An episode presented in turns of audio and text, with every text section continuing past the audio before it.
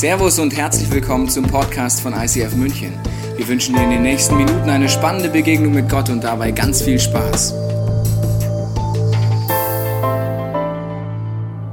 Herzlich willkommen zu unserer Summer Celebration Serie im ICF München. Und äh, wir haben uns mal Hüte aufgezogen heute, weil wir wollen gerne unseren Hut ziehen. Lieber Nico Bachmann, vor dir. Ja, Nico, du bist eine absolute Legende. Wir kennen dich seit so vielen Jahren. Wer dich nicht kennt, du bist einer der kreativen Hauptköpfe in unserem Movement, bei Konferenzen, bei Musicals. Du sorgst dafür, dass einfach äh, zeitgemäß Leute auf kreative Art und Weise Zugang zum Glauben kriegen. Aber was viele nicht wissen, ist, dass du nicht nur diese Leichtigkeit und Tiefgang durch Kreativität auf die Bühne kriegst. Du hast Theologie studierst, du liebst es, das Wort Gottes einfach zu studieren und weiterzugeben. Deswegen ist es eine große Freude, dass du heute da bist auf unserer Bühne.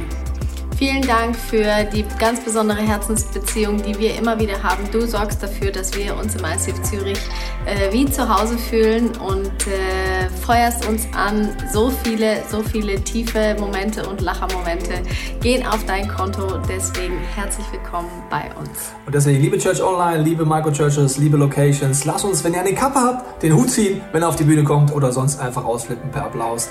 Nico, die Bühne gehört jetzt dir.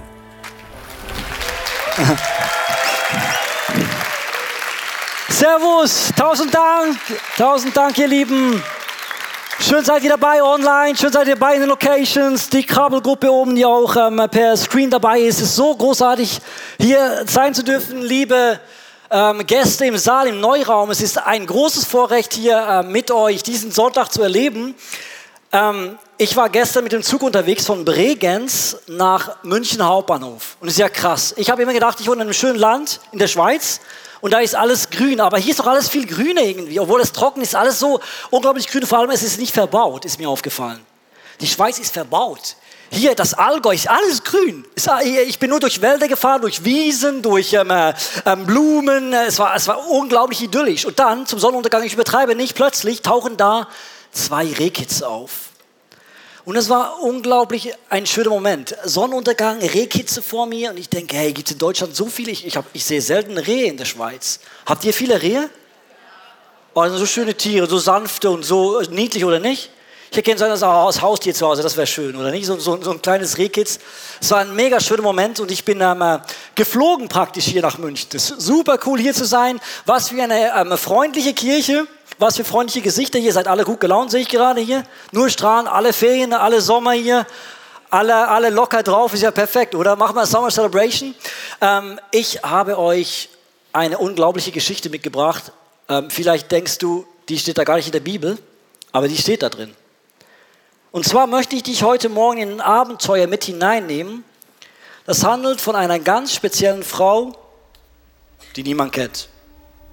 Die Frau heißt Abigail. Ist eher so ein bisschen amerikanisch angehauchter Name, auf Deutsch vielleicht Abigail, keine Ahnung, wie man das sagt ganz genau. Geiler Name auf jeden Fall, Abigail. Und diese Frau ähm, äh, kommt in den Büchern Samuel vor. Der Prophet Samuel hat sie extra aufgeschrieben, ein ganzes Kapitel lang, 1 Samuel 25. Hammergeschichte, Wahnsinn. Ähm, ich erlaube mir heute Samuel zu zitieren, dass ihr genau wisst, wie es sich wirklich abgespielt hat hier drin. Abigail hat eine unglaubliche Fähigkeit. Sie schafft es mit Worten Leben zu schaffen. Eine Fähigkeit, die ich gerne auch hätte. Und Abigail ist verheiratet mit Nabal. Nabal, ein hebräischer Name, Tönt ein bisschen speziell, bedeutet auf Deutsch übersetzt Dummkopf. Nicht der charmanteste Name, wenn du dein Kind Dummkopf nennst, aber ist jetzt mal so, kann er nichts dafür, aber ganz ehrlich, der Nabal macht seinem Namen alle Ehre. Nabal ist ein Rinder- und Schafzüchter, hat eine Riesenfarm mit ganz vielen Rindern und ganz vielen Schäfchen. Mäh, mäh, mäh. Keine Rehkitze, Schäfchen. Und er ist unglaublich stolz auf diese, auf diese riesigen Herden. Er hat eine gut bestückte Hausbar zu Hause. Er hat reichlich Frauenbekanntschaften, feiert sehr gerne, das wissen wir aus der Bibel. Ähm, er fährt in extra langen Kamelen in der Gegend umher, da er richtig schön Platz hat hier in seinen Kamellimousinen. Er hat großgewachsene, breitschultrige Männer um sich in schwarzen Anzügen, Leibwächter. Ich habe vorhin hier die Worshipper angeguckt und die sind alle so groß hier in Deutschland. Ne? Habt ihr das gesehen?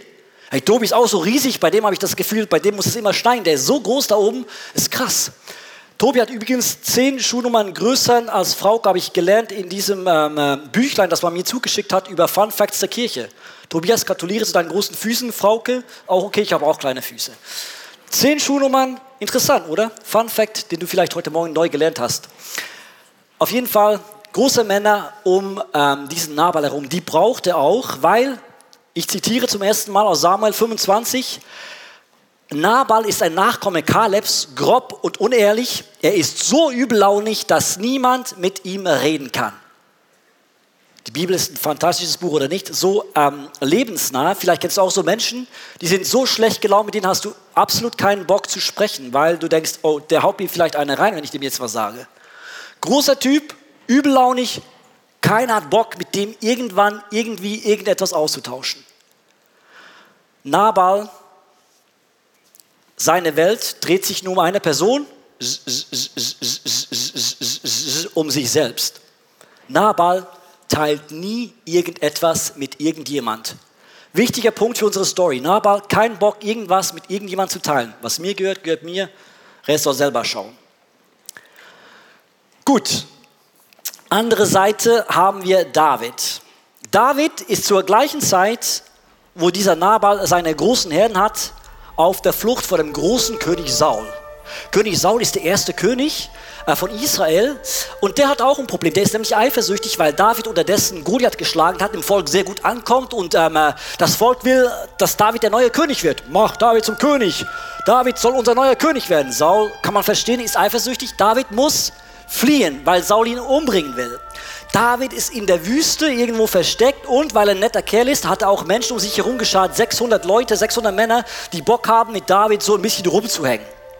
Was macht man in der Wüste? Große Frage. David entscheidet sich, ich mache was in meiner Zeit und er ähm, bewacht die Felder und die ähm, Hirten, also die, die, sagt man, die Weiden der, der Kleinbauern, der Bauern, der Leute, ähm, die da sind in der Wüste und die ihre Tiere beschützen möchten vor Banditen oder irgendwelchen Beduinen, die herumziehen und nichts ähm, zu essen haben. Also er hilft mit, so eine Art Polizei. Er ist sehr willkommen, weil damals gab es doch keine Polizei in Israel. Und einer dieser Farmer, einer dieser ähm, Schaf- und Rinderzüchter, dem er, dessen Herden er bewacht, ist eben der Nabal. Also er, merken wir uns, bewacht die Herden von Nabal und schaut, dass den Hirten, die da mit diesen Herden arbeiten, nichts gestohlen wird. Schöne Story. Das Problem ist, David und Nabal verstehen sich so gut wie zwei Stiere auf einer Weide. Geht gar nicht. Problem ist, beide sind sehr energisch, wissen wir aus der Bibel, und beide sind sehr sturköpfig. Es ist nur eine Frage der Zeit, bis sich die beiden in die Haare kriegen. Das Unheil braucht sich zusammen zur Erntezeit. Schafe geschoren, alle schön abgemäht hier, die Wolle schön ähm, ein, einge, eingemacht irgendwo in die Scheune. Der Toy ist eingefahren. Der Oktober kann kommen, Oktoberfest hier, alles läuft, oder? Und äh, wenn alles in der Scheune ist und man gearbeitet hat, nach der Arbeit kommt der Spaß, ja? Nur noch genießen. Die Leute haben richtig Bock zu feiern, so auch die Leute von Nabal. Man genießt die Früchte seiner Arbeit. Man macht hier, wo ist es? Ein Fläschchen auf hier. Der Wein muss fließen und man feiert und ist fröhlich und man ist gelassen, weil alles getan ist. Und es ist Zeit zu feiern. FC Bayern, Stern des Südens, niemals wirst du uns ergehen. Und man feiert und hat sich lieb und alle sind glücklich und fröhlich und man isst und man trinkt und es ist schön und es ist warm und es ist so langsam richtig, richtig einfach herrlich und man braucht plötzlich einen Schuh, weil man nicht mehr schick hat, aber alle sind glücklich, alle sind froh und leben wie die Maus im Hammershow oder so ähnlich. Der Punkt ist, jemand ist nicht ganz so glücklich. Und zwar David. Weil David hat keine Einladung bekommen für dieses Fest. Und er denkt, hä? Irgendwie ist, da, irgendwie ist da was komisch, ne? Das kann doch jetzt nicht sein. Also warte mal, wir haben doch diesem Nabal geholfen, diese Herden zu bewachen.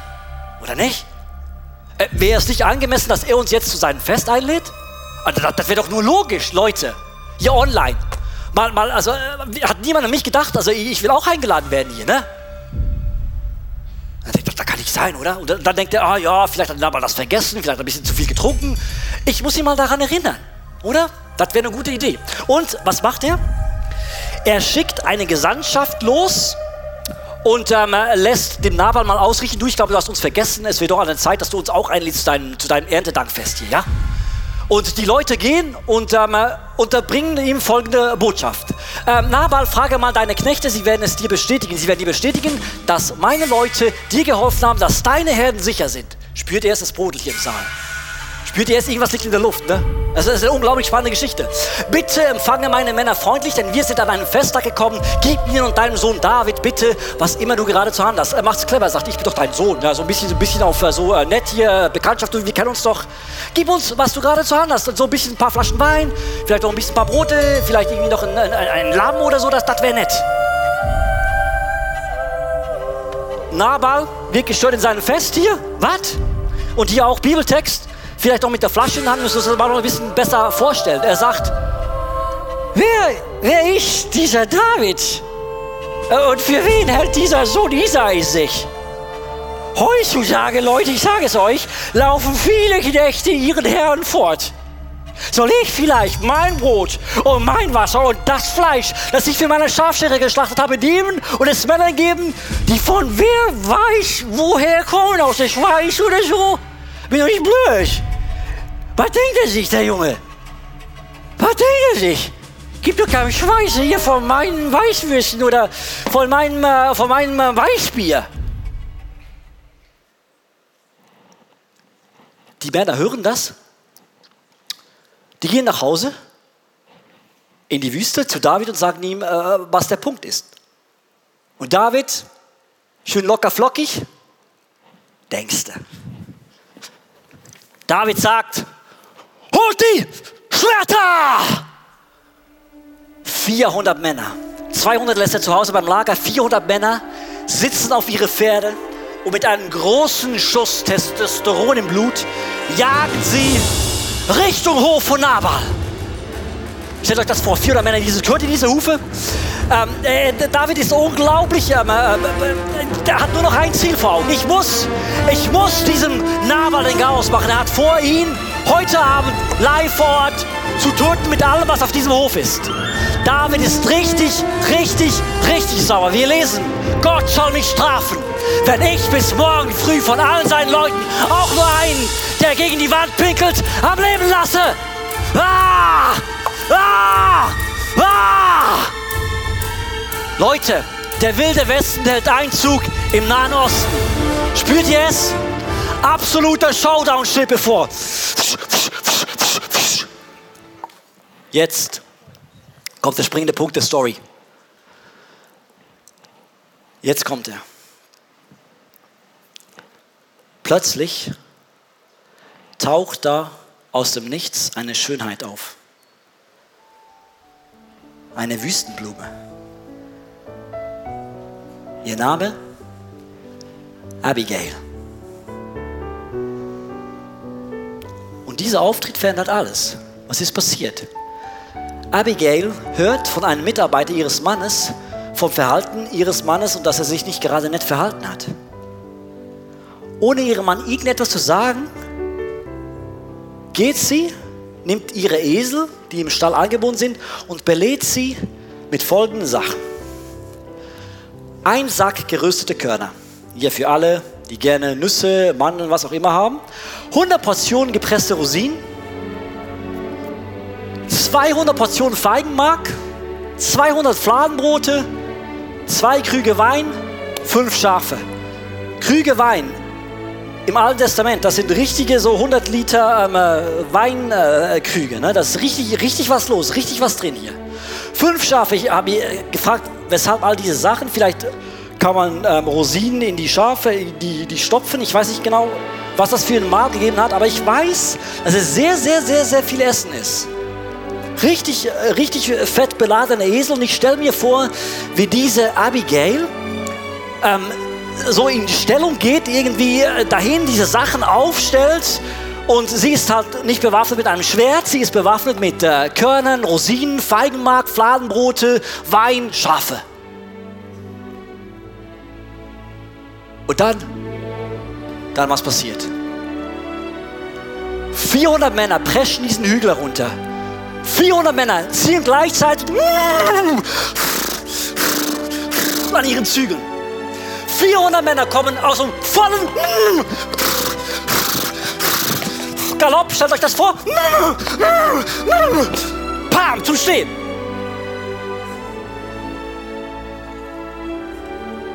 Vierhundert Männer reiben ihre Augen und trauen ihren Augen nicht. Die einen wegen dem Food, wegen dem Essen hier, oh, Schafe, oh, Wein. Die anderen wegen dem Anblick der Frau. Weil der Punkt ist, wenn Khaled grob und unehrlich war, so wird Abigail beschrieben als intelligent und sehr schön. Alles wirft Abigail in die Waagschale in diesem Moment. Sie hat ihren ganzen Mut zusammen. Sie ist smart, überlegt, was es zu überlegen gibt. Und sie sieht saugut aus. Und dann bringt sie noch Essen mit, also kann sicher auch noch gut kochen. Bringt jede Armee der Welt zum Stehen. Eine Frau bringt 400 Männer einfach so kurz zum Stehen, die drauf und dran waren, einen ganzen Hof abzufackeln. Entschuldigung, was für eine Geschichte. Soll einer sagen, die Bibel ist langweilig. Weshalb macht das Abigail? Wie kommt man auf die Idee, sich 400 Männern mit Schwertern auf Pferden in die, in die Gegend zu stellen? Abigail hat gespürt, dass das Leben ihrer ganzen Familie, von all den Angestellten, von ihr abhängt. Sie wusste, sie ist die Rettung, die einzige Rettung in diesem Moment für ihr ganzes Haus. Und dann kommt dieser unglaubliche Satz, den sie als erstes sagt, sobald diese Männer angehalten haben, den ich nie mehr vergessen werde. Die Bibel sagt, dass sie auf die Knie gegangen ist und dann sagt sie, David, bitte vergib mir. Bitte vergib mir, wenn ich dich gekränkt habe. Ich denke, die nimmt ja alle Schuld auf sich, obwohl sie absolut gar nichts mit dieser Geschichte zu tun hat. Bitte vergib mir, wenn ich dich gekränkt habe. Und danach folgt ein unglaubliches Plädoyer, das ihr unbedingt mal nachlesen müsst. Wir haben nicht so viel Zeit heute Morgen. 1 Samuel 25, unbedingt nachlesen. Die sagt dann, hey ähm, David, überlass Nabal Gott, ich flehe dich an. Und mach nichts, was du vielleicht später mal bereust, wenn du jetzt hier unschuldiges Blut vergießt und eine Blutschuld auf dich ladest. Ich glaube, sie war auch prophetisch begabt weil sie auch gespürt hat, dass mit diesem David irgendwas kommt in dieser Welt. Da, da, da kommt irgendwas in der Geschichte. Und wenn er das jetzt macht, dann verspielt er das. Und gleichzeitig hat sie ganz bestimmt auch an das Leben ihrer Familie gedacht. Aber ist bereit, hinzustehen und für die Schuld zu büßen, für die sie nichts dafür kann. Oh Mann, diese Geschichte ist unglaublich schön. Wisst ihr, was passiert? Diese Worte, die lassen Davids Herz schmelzen wie die Sommersonne den Eisblock. Der schmilzt dahin. Das war jetzt vielleicht, keine Ahnung, eine Minute Rede und der wird flütterli weich, sagen wir in der Schweiz. Flutter, flutter weich, also flutter, ja. Also einfach richtig, richtig weich. Ich möchte euch das vorlesen, was ähm, David dann zu ihr sagt. Gepriesen sei der Herr, der Gott Israels, der dich heute zu mir gesandt hat. Gepriesen sei deine Klugheit, gesegnet sollst du sein, Abigail, weil du mich daran gehindert hast, Blut zu vergießen und mich selbst zu rächen. Wenn du mir nicht so schnell entgegengetreten wärst, würde morgen früh unter den Leuten Nabas keiner mehr von allen, die an die Wand pinkeln, am Leben sein. Damit meinte alle männlichen Personen. Und er nahm ihre Geschenke an und sagte zu ihr, kehre in Frieden nach Hause zurück. Ich habe gehört, was du gesagt hast und werde deine Bitte erfüllen. Hei, hei, hei. Abigail kehrt zu ihrem Mann zurück. David geht nach Hause zu den 200 Mann, die er übrig gelassen hat in der Wüste. Abigail will ihrem Mann erzählen, dass sie ihn gerade vor dem Tod gerettet hat, aber der ist so sturzbesoffen, dass sie ihm das erst am nächsten Tag sagen kann. Der ist so in seiner Feierladen, von dem alles nichts mitgekriegt. Am nächsten Morgen erzählt sie ihm alles brühwarm. Und was passiert dann? Unglaublich, die Geschichte geht weiter. Samuel 25, wir lesen, daraufhin erlitt er einen Schlag. Er war so geschockt, weil er gerade geschnallt hat, dass er eigentlich äh, gestern Abend hätte sterben sollen oder gestorben wäre, wenn seine Frau nicht gewesen wäre. Das Krasse ist, er wurde durch diesen Schlag völlig gelitten, also einen Schlaganfall. Etwa zehn Tage später ließ der Herr ihn sterben. Also die Bibel ist so krass, oder nicht? Diese Geschichten. Ähm, David hat nach der Bitte von Abigail Nabal verschont. Und jetzt kommt irgendwie Gott ins Spiel und der richtet das auf seine Art und Weise. Das ist jetzt nicht das Thema, was mit Nabal geschehen ist. Das Thema ist heute diese Abigail. Was nach dieser Zeit geschehen ist, David hat davon gehört, dass Nabal gestorben ist und hat gesagt, ähm, da gibt es eine Witwe. Und diese Abigail gebe ich nicht mehr aus dem Kopf. Er hat ja einen Heiratsantrag gemacht. Ähm, kurze Story hier zum Schluss. Sie willigt ein, David bekommt eine Frau, Abigail ein neues Zuhause. Was sagt diese Geschichte dir und mir heute hier in München im Jahr 2022? Das allererste, was ich liebe am Leben mit unserem Vater im Himmel, wisst ihr was? Schönheit vermag Barbarei zu überwinden. Am Ende siegt die Schönheit. Diese Welt mag im Moment runter drüber gehen. Das ist nicht das Ende. Am Schluss wird die Schönheit siegen. Und Schönheit hat die Kraft, Barbarei zu überwinden, auch hier und heute. Wir sind eingeladen, diese, diese schön zu sein, diese Menschen, die ähm, äh, etwas im Herzen tragen, was diese Welt nicht hat, nämlich ähm, diesen, diesen Heiligen Geist. Wir sind berufen, die Schönheit vom Heiligen Geist in diese Welt, hier in diese Stadt reinzutragen. In dieser Zeit lebe ich, will ich sein, hier, pick me, bin ich dabei. Zweitens, die sanften Worte, ähm, die, die durchbrechen den Widerstand von David. Die äh, sanfte Worte können richtig hartnäckigen Widerstand brechen. Drittens, Freundlichkeit. Freundlichkeit von Abigail, die bringt die donnernde Lawine des Zorns zum Stehen. Freundlichkeit ist so unterschätzt, gerade so ähm, Freundlichkeit, die man nicht erwartet. Ich habe gestern mit Hagi, meinem Freund, der äh, mit seiner Frau Michelle hier mich heute begleitet, gesprochen hat, gesagt, weißt du, Freundlichkeit, die nicht erwartet, das ist wirklich einer der, der, der krassesten Momente, wenn du, wenn du es nicht erwartest und jemand ist freundlich, sowas Schönes. Und Hagi hat immer so ein freundliches Gesicht, das liebe ich an ihm und er, er erinnert mich immer daran, freundlich zu sein. Wenn ich in Proben manchmal so ein bisschen angestrengt reingucke, sagt er mir, hey, du genießt das schon, oder? Bist schon ein bisschen, hast schon ein bisschen Freude, bist schon ein bisschen freundlich. Und Hagi, danke, dass du mich immer wieder daran erinnerst, dass Freundlichkeit ähm, unglaubliche Unterschied macht. Wenn dich jemand anlächelt, ist doch einfach schön. Also ich mag das, wenn mich jemand anlächelt. Ist einfach schön. Ähm, diese Abigail ist unglaublich demütig. Diese Abigail, ich weiß nicht, ich krieg sie nicht in den Kopf, was die da gemacht hat. Und dann habe ich weiter studiert und herausgefunden, es kann eigentlich nicht anders sein, als dass Abigail eine Prophetie auf den Messias ist. Es gibt so schöne Parallelen. Schau dir das mal an. Ich meine, Abigail tritt zwischen Nabal und David. Der Messias, Jesus, tritt zwischen dich, zwischen mich und Gott. Gott ist heilig, ich bin es nicht. Ich habe Dreck am Stecken, Gott nicht. Das verträgt sich irgendwie ganz schlecht, wie Nabal und ähm, David. Und ähm, Jesus steht da dazwischen. Abigail kniet und sagt, hey, ähm, bitte vergib mir. Hat nichts Falsches gemacht. Jesus sagt, vergib ihnen, sie wissen nicht, was sie tun. Und deshalb bin ich so froh, heute mit dir in dieser Kirche zu sitzen und mir Gedanken zu machen, wie dankbar mir das macht, dass Jesus diese Freiheit gebracht hat, diese Freiheit in ihm zu leben, diese Schönheit, diese, dieses, dieses Leben in Fülle, dass ähm, ich kann Sachen hinter mir lassen. Er ist unglaublich. Ich möchte euch einen Vers aus dem Neuen Testament vorlesen, der mich so gepackt hat und der genau das widerspiegelt. Es gibt nur einen Gott und nur einen Vermittler zwischen Gott und den Menschen. Das ist Christus Jesus, der Mensch geworden ist. Er gab sein Leben, um alle Menschen freizukaufen. Das ist die Botschaft, die Gott der Welt gab, als die Zeit dafür gekommen war. Jesus Christus ist der Vermittler. Und ein Vermittler ist jemand, der in die Mitte steht.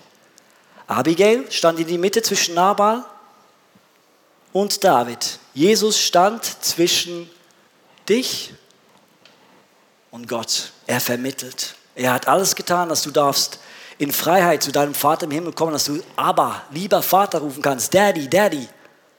Ist alles bezahlt. Ich möchte so ein Mensch sein, der genau das vermittelt, wie Abigail und wie Jesus. Ich möchte ihm ähnlicher werden. Ich möchte Böses mit Gutem überwinden. Ich möchte diese Freundlichkeit. Ich möchte diese sanften Worte, wenn es irgendwo kriselt. Ich möchte diese Demut einer Abigail. Ich möchte vermitteln. Ich möchte da hinstehen und sagen, Jesus, ich will dir ähnlicher werden. Ich will so sein wie du. Ich will so sein wie Abigail. Und dann ah, passiert es mir doch immer und immer wieder, dass ich denke, ah, wieder Mist versagt, ah, hier war ich nicht freundlich, ah, hier hat mir mein Lächeln gefehlt, ah, Jesus, hier habe ich dir zu wenig Raum gegeben, Mist.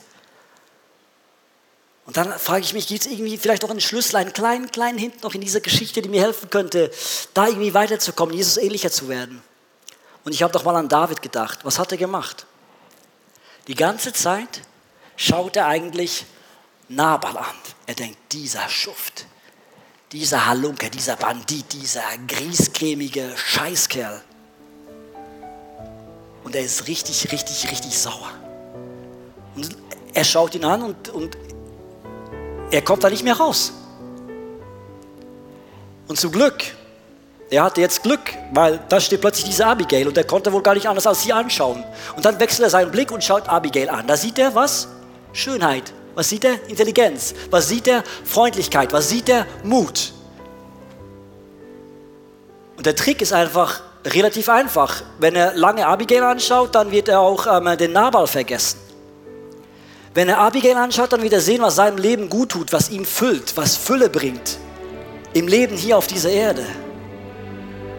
Und Abigail ist das Bild auf Jesus.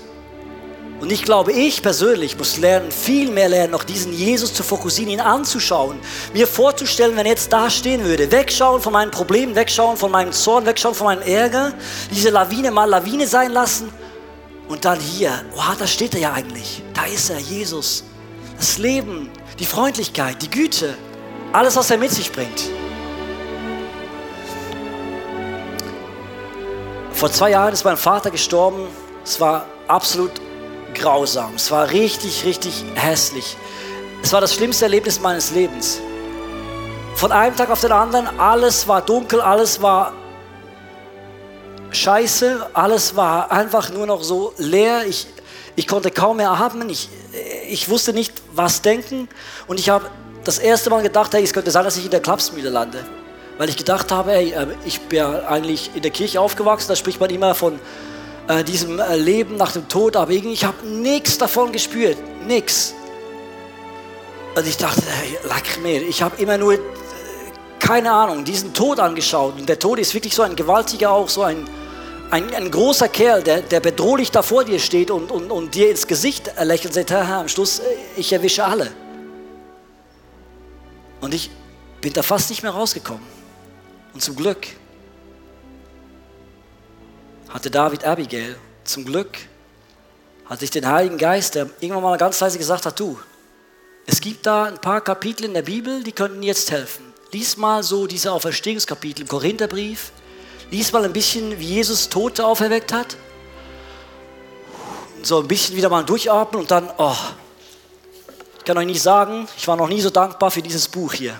In meinem ganzen Leben nicht. Ich kenne das seit klein auf. Ich liebe es. Seit meinem Theologiestudium. Aber es hat noch nie so krass zu mir gesprochen wie in dieser Situation, wo alles nur noch dunkel war. Und ich habe diese Kapitel verschlungen. Jeden Abend, wenn ich nach Hause gekommen bin von der Arbeit, habe ich gelesen. Stundenlang, das habe ich vorher noch nie gemacht, stundenlang einfach, einfach, einfach nur gelesen und diese Sachen zu mir sprechen lassen. Ah, Tod, wo ist dein Sieg? Tod, wo ist dein Stachel? Jesus hat ihn überwunden, hat ihn rausgezogen. Ich habe gelesen diese Geschichten von Lazarus, als er auferweckt wurde. Ich habe plötzlich Schönheit entdeckt in dieser, in, dieser, in dieser traurigen, in dieser Barbarei drin. Plötzlich Schönheit in einer unglaublich grausamen Geschichte. Ich habe dieses Buch angeschaut hier und es war wie so Jesus zu mir sprechen würde. So, oh. Und es hat so gut getan, ey.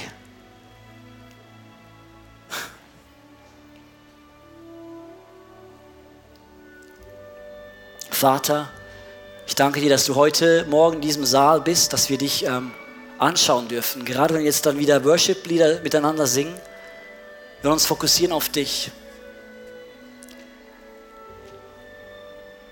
Wir lassen ganz bewusst heute Morgen auch mal unseren Blick weg von all den Sachen, die uns runterziehen. Von allen Kriegen in dieser Welt, von allen Pandemien, von allen persönlichen Katastrophen in unserem Leben. Und wir wenden unseren Blick weg von dem auf dich. Ich versuche mir dich vorzustellen, Jesus, wie du jetzt hier in diesem Raum einfach stehst, wie du erstens freundlich schaust,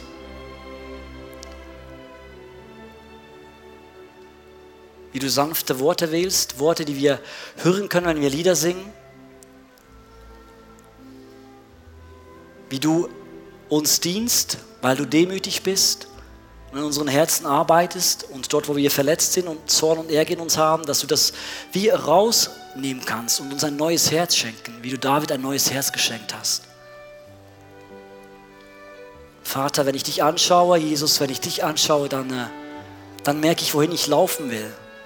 Ich habe keinen Bock mehr, all diesen, all diesen Scheiß und all diese, diese Sachen, die mich runterziehen, anzuschauen und mich zu ärgern. Ich will dich anschauen, Jesus. Ich will Schönheit anschauen, weil